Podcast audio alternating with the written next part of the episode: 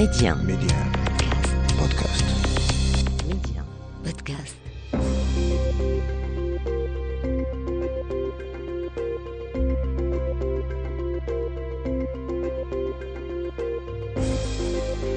L'Afrique doit faire confiance à l'Afrique et le développement du continent passe par les Africains eux-mêmes avant tout. Voilà pourquoi je vous propose votre émission Coémergence, un rendez-vous qui vous aidera à mieux saisir les opportunités d'investissement et de business dans les économies africaines.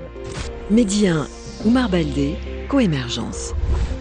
Au sommaire de ce numéro, le classement des plus importantes banques dans la zone de l'UEMOA en Afrique de l'Ouest. Ce sera dans votre rubrique Les échos de la semaine et vous le verrez, les banques marocaines sont très bien placées. Plus de huit mois après son entrée en vigueur, comment se porte la zone de libre-échange continentale africaine?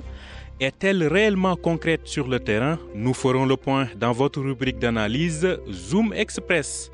Les marchés africains intéressent-ils toujours les investisseurs marocains? Notre invité Alioune Gueye, PDG du cabinet Afrique Challenge, répondra à cette question. Selon lui, le Covid ralentit la dynamique des investissements marocains sur le continent, mais l'euphorie autour de l'Afrique n'est pas du tout retombée dans le royaume. Vous l'entendrez dans cette émission. Et enfin, dans la rubrique Destination Éco, nous irons au Nigeria pour en savoir plus sur les opportunités d'investissement dans la première puissance démographique et économique du continent, nous verrons surtout quels sont les secteurs les plus attractifs dans le poumon économique de la CDAO. Tel est le menu de votre émission Coémergence. Tout de suite, le développement. Je vous le disais dans le sommaire, la BCAO, la Banque centrale des États de l'Afrique de l'Ouest, a récemment publié son classement des plus importants groupes bancaires en part de marché dans l'espace UEMOA. Et à l'instar des années précédentes, la sud-africaine EcoBank maintient sa position de leader, même si elle perd du terrain. Société Générale La Française vient en deuxième position, juste devant le groupe marocain Bank of Africa, Bank of Africa, totalise près de 8% de parts de marché dans l'espace UEMOA. La filiale africaine du groupe marocain Banque Populaire pointe à la quatrième position, alors que Atijari arrive en sixième position. Globalement, les banques marocaines détiennent environ 20% de parts de marché dans l'espace UEMOA. Sanlam, l'actionnaire majoritaire de l'assureur marocain Saham, annonce le lancement d'un fonds d'investissement dédié aux infrastructures. Le premier groupe d'assurance continental cible en majorité les projets énergétiques, de transport, de santé, mais aussi les projets immobiliers et environnementaux. Le groupe Sanlam compte ainsi lever près de 400 millions de dollars pour mettre en route ce nouveau véhicule d'investissement. Pour rappel, au Maroc, Sanlam multiplie les investissements et a récemment renforcé ses parts dans le capital de Saham pour les porter à plus de 84%. L'accord est toujours en finalisation. Et puis sur le plan institutionnel, sachez que la Commission économique des Nations Unies pour l'Afrique s'apprête à conclure un partenariat avec l'Agence de développement de l'Union africaine. Objectif, mettre en place une feuille de route jusqu'en 2023 pour accélérer l'essor de secteurs vitaux en Afrique. Ce mémorandum vise globalement à faciliter la concrétisation de l'agenda 2063 de l'Union africaine. Et nous nous posons une seule question. La ZLECAF, la zone de libre-échange continentale africaine, est-elle vraiment opérationnelle depuis son entrée en vigueur en janvier dernier? Alors, si on veut répondre avec euphémisme, disons plutôt qu'elle est encore en mode rodage. Et à ce propos, je vous propose d'écouter le point de vue de Khan. Abdul Khan est consultant et expert sur les organisations internationales. Il intervient depuis Nouakchott, la capitale de la Mauritanie. Je pense que la réponse est corrélée au nombre de listes de concessions tarifaires reçues à leur niveau. Combien d'États ont déjà notifié euh, les listes des positions tarifaires avec pour chacune d'elles le calendrier de libéralisation du commerce. Euh, C'est la réception de ces listes par le secteur exécutif et leur notification aux États, aux opérateurs économiques qui marquerait objectivement le démarrage potentiel du commerce sous régime Zelekaf. Euh, cela dit, euh, il faudra rappeler aussi que beaucoup d'États en étaient encore à la phase d'élaboration de leur stratégie nationale Zelekaf. Autrement dit, cette réflexion qui devait permettre à chaque État de se dire euh, voilà le schéma de le calendrier de désarmement qu'on peut proposer Actuellement ratifiée par 38 États membres de l'Union africaine, la ZLECAF doit encore relever le défi de la sensibilisation. Sensibilisation, formation et mise à niveau des principaux concernés, à savoir les exportateurs, mais surtout le personnel des administrations douanières des pays qui l'ont ratifié. Mais à l'heure actuelle, il faut surtout identifier puis éviter les freins à l'opérationnalisation de la ZLECAF, ce qui n'est pas une tâche facile pour le moment, selon Abdul Khan, que je vous propose d'écouter à nouveau. Je pense qu'il est trop tôt pour connaître euh, euh, s'il y a des freins spécifiques au régime ZLECAF ou s'il s'agit des freins habituels euh, au commerce intra-africain dont nous avons parlé en janvier euh, notamment les, les, tracasseries aux frontières ou le long des axes routiers, euh, la petite corruption, le déficit même du système de transport, l'essentiel du commerce africain étant se faisant par transport routier. Donc c'est un peu tôt pour pouvoir euh, faire, j'allais dire, cette, cette analyse affinée. et par ailleurs, N'oublions pas que l'essentiel du commerce intra-africain est un commerce de proximité. Autrement dit, les États commercent encore avec leurs voisins immédiats, c'est-à-dire que c'est un commerce qui, pour l'instant, euh, reste objectivement un commerce intra-communauté économique régionale. Il est à noter qu'une étude a récemment été lancée pour mesurer l'impact de la ZLECAF sur certains pays membres. Elle servira de premier indicateur de l'effectivité de cette zone de libre-échange. Un autre vrai bilan est également attendu et il portera sur l'évolution du commerce intra-africain en 2021 comme on le dit en anglais, donc wait and see. Pour rappel, le Maroc, signataire de la ZLECAF, ne l'a pas encore ratifié.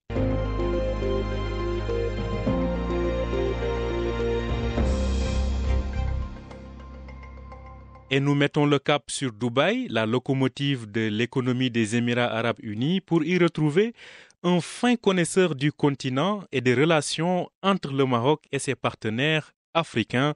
Je veux parler d'Alioun Gueye, PDG du cabinet Afrique Challenge. Bonjour Alioun Gueye. Bonjour Omar et merci beaucoup encore pour euh, l'invitation. Merci à vous de nous faire l'honneur d'être le tout premier invité de cette émission. Avec vous, nous allons parler de l'évolution des relations entre le Maroc et l'Afrique subsaharienne. Justement, ma première question est toute simple, Alioune Gueye. Comment se portent les relations économiques entre le Maroc et ses partenaires du continent? Les relations économiques entre le Maroc et ses partenaires, euh, Omar, euh, sont au beau fixe. Euh, le Maroc a très tôt compris que l'Afrique était l'avenir du monde et n'a cessé d'y démultiplier les partenariats. Ce qui est peut-être nouveau, c'est le fait qu'au-delà de l'Afrique francophone, euh, partenaire traditionnel du Maroc, euh, de plus en plus, le Maroc traite avec des pays d'Afrique anglophone et s'est ouvert à cet espace-là. dans des pays tels que l'Éthiopie, le Kenya, la Tanzanie, le Nigeria, le Ghana, voire le Sud-Soudan, d'importants projets sont lancés, euh, d'autres sont envisagés, et dans des secteurs extrêmement variés qui vont de la distribution à, aux télécoms, à la finance, euh, à l'industrie, à l'urbanisme, à l'immobilier et que sais-je. Euh, il faut dire également que les accords privés, les accords qui ont été signés au cours des tournées du, du, roi Mohamed VI dans le reste du continent sont suivis par des comités mixtes d'hommes d'affaires, intégrant notamment le privé, euh, le Maroc reste un investisseur de taille. Euh, juste pour vous donner une idée, euh, le montant des investissements a été quasiment multiplié par 5 entre 2007 et 2020 et passant de de, 90, quasiment 91 millions d'euros à, près de 550 millions d'euros. et la, la pandémie a à peine infléchi euh, cette tendance. Euh, donc on s'attend à un rebond extrêmement fort euh, une fois que cette pandémie sera derrière nous. Mais à Gay, on a quand même l'impression que l'euphorie autour de l'Afrique semble retomber chez certains investisseurs marocains. Sentez-vous la même chose? L'euphorie autour de l'Afrique n'est pas retombée chez les investisseurs marocains. Loin de là.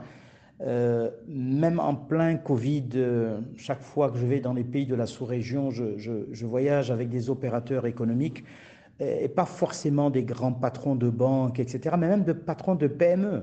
Et, je crois que c'est... Euh, on ne parle pas aujourd'hui des, trains qui partent à l'heure, c'est-à-dire c'est rentrer dans une espèce de normalité. Aujourd'hui, c'est un, c'est un environnement que peut-être plus d'opérateurs économiques euh, connaissent, sont familiers euh, et des choses se, réalisent. Donc aujourd'hui, des experts de part et d'autre, euh, des cadres de part et d'autre voyagent. Donc c'est un peu rentré, je dirais, dans les, habitudes. Donc c'est peut-être pour ça, ça ne fait plus peut-être la, une des journaux. D'ailleurs, euh, peut-être on peut dire qu'il y, a, un ralentissement parce que les contraintes de voyage, etc., peuvent, peuvent expliquer euh, euh, effectivement qu'il y y ait moins, de, moins, de, moins de flux, ne serait-ce que de personnes déjà. mais mm, parallèlement aussi, on peut dire que la, pandémie aussi a ouvert de, de nouvelles opportunités. On a vu des opérateurs euh, marocains manifester leur désir d'approvisionner le marché subsaharien à la fois en masques et autres équipements médicaux euh, qui étaient déjà industrialisés sur le sol marocain. Et on parle de plus en plus de production de vaccins.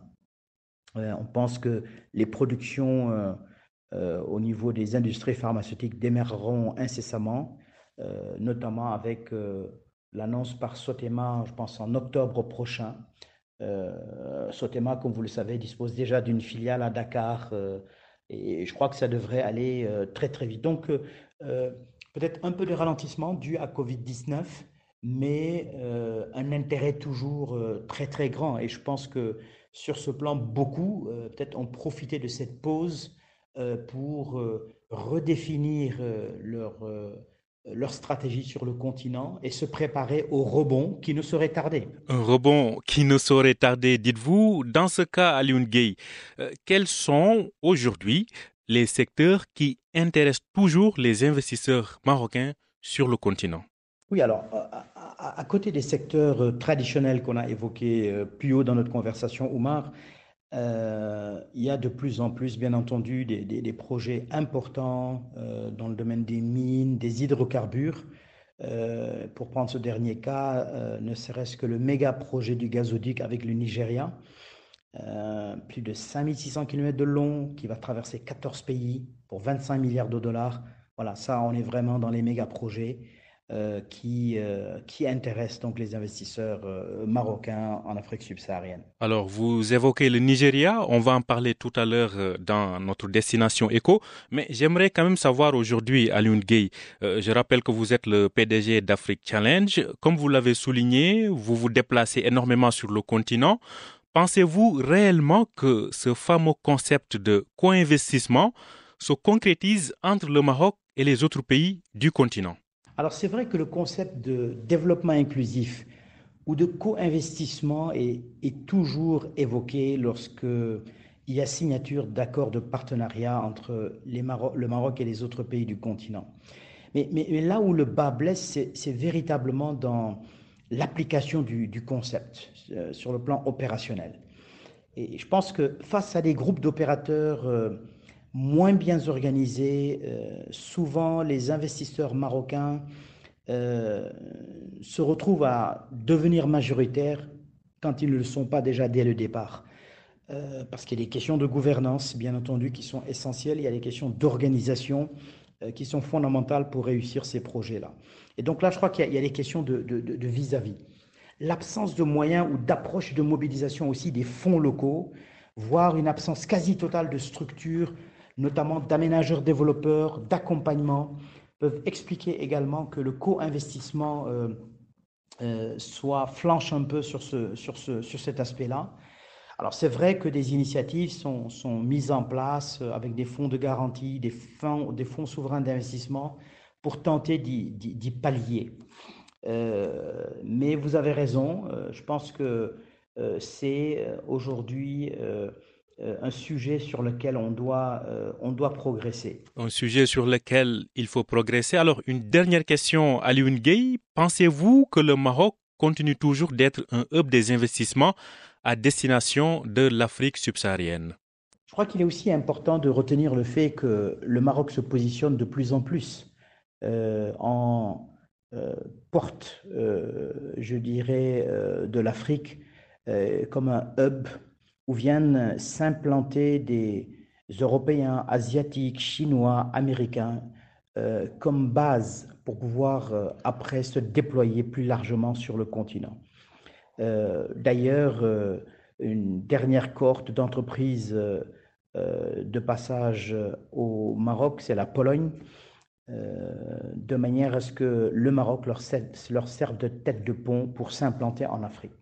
Et là, sur ce plan-là, c'est important parce que ben, ça, ça vient illustrer le fait qu'il y a une forte confiance euh, dans les institutions, dans le hub financier euh, que représente aujourd'hui le Maroc, avant de se déployer, je dirais, plus largement sur le continent et ainsi euh, dépasser cette espèce d'asymétrie de l'information, notamment pour euh, des pays tels que peut-être euh, la Pologne ou d'autres pays d'Europe de l'Est qui ont des choses à proposer, mais qui n'ont pas une histoire africaine. Et sur ce plan, c'est une excellente option que de venir s'installer d'abord au Maroc avant de pouvoir se déployer sur le reste du continent.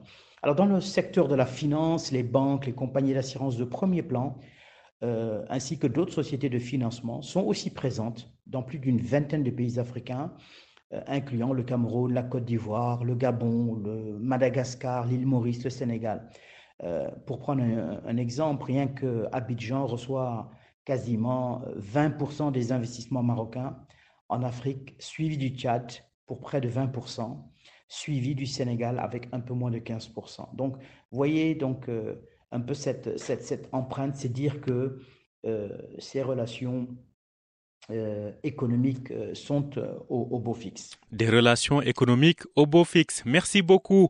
Alioune Gueye, je rappelle que vous êtes le PDG du cabinet d'Afrique Challenge. Merci d'avoir été notre premier invité dans Coémergence.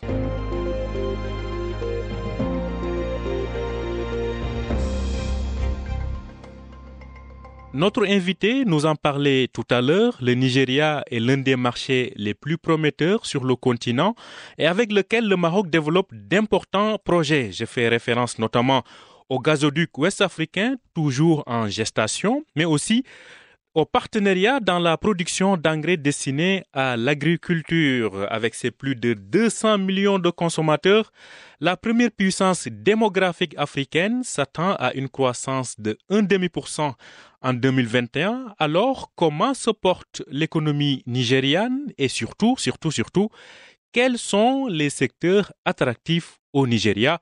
La journaliste spécialisée en économie et en finance, Lele Baldé, qui travaille au quotidien Business Day de Lagos, nous en parle. Nous écoutons ses conseils.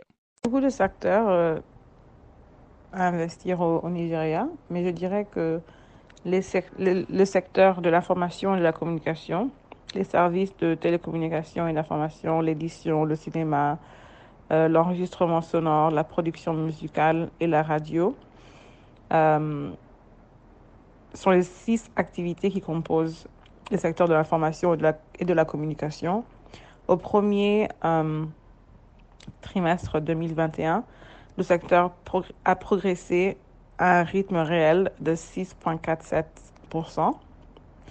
Euh, et aussi les secteurs technologie.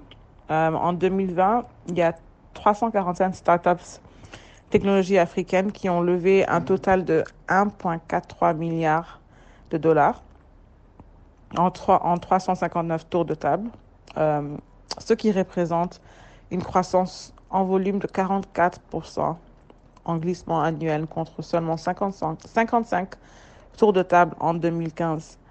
Il y a beaucoup de startups comme Paystack au Nigeria et beaucoup d'autres mm. euh, compagnies euh, de technologie.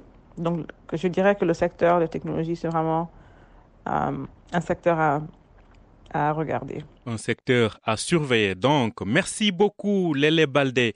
Je rappelle que vous êtes journaliste spécialisé en économie et en finance au quotidien Business Day dans la bouillante ville de Lagos, au Nigeria. Voilà, nous arrivons à la fin de cette émission. Je vous donne rendez-vous la semaine prochaine, même heure, même fréquence. N'oubliez pas de retrouver cette émission dans Medi 1 Podcast. Je vous souhaite une très bonne suite de programmes sur Medi 1.